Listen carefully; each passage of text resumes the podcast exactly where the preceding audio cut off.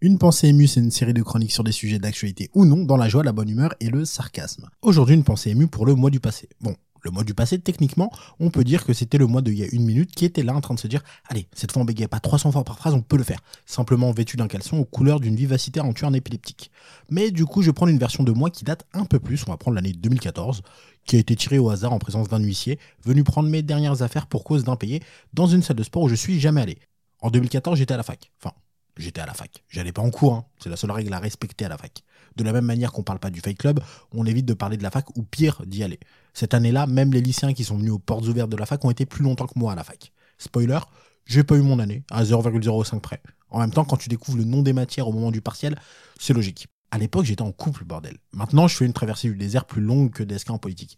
Et je tiens à préciser que c'est le seul point commun que j'ai avec DSK, si on oublie ma passion pour les peignoirs et une connaissance qui a un surnom contenant un nom de poisson, petite dédicace à Jojo la carpe. Bon, pour revenir à 2014, j'étais un beau flemmard. Il y a des choses qui changent pas. La terre est ronde, je suis un flemmard. La Belgique a eu la possession mais a perdu. Benoît Hamon ne dépassera jamais les 10%, même en boisson alcoolisée, car d'après lui, je cite, quand on va au-delà de 10%, ça pique la langue. Euh, J'essaie de me rappeler de l'année 2014, ça a l'air assez chaotique, mais j'ai pas énormément de souvenirs de mon passé. En théorie, j'ai rien fait de grave, donc ça va. En pratique, je me demande juste comment j'ai appris à creuser un trou de 3 mètres de profondeur en moins de 30 minutes, alors que j'ai le corps plus fragile que le mental d'un gars qui parle de racisme anti-blanc. Peut-être que j'ai appris en regardant les tutos des gars qui construisent des piscines en terre cuite dans leur jardin.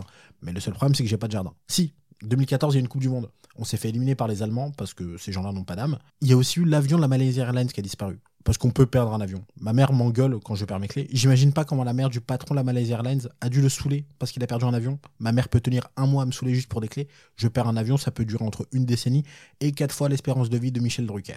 Autant vous dire que je compte pas travailler chez Air France. Blague déplacée à part, ça reste un des plus grands mystères de ce début du 21e siècle. Comment un avion a pu disparaître sans l'aide de David Copperfield? On est déjà sous le choc que Xavier Dupont de Ligonnès se soit évaporé dans la nature, mais le gars il fait maximum 70-80 kilos. Là on a perdu un truc qui, à vide, fait 143 tonnes et qui vole. Ça passe pas inaperçu. C'est l'équivalent en cumulé du poids de l'ego de l'ensemble des Parisiens, pour vous dire à quel point c'est technique de faire disparaître un truc pareil.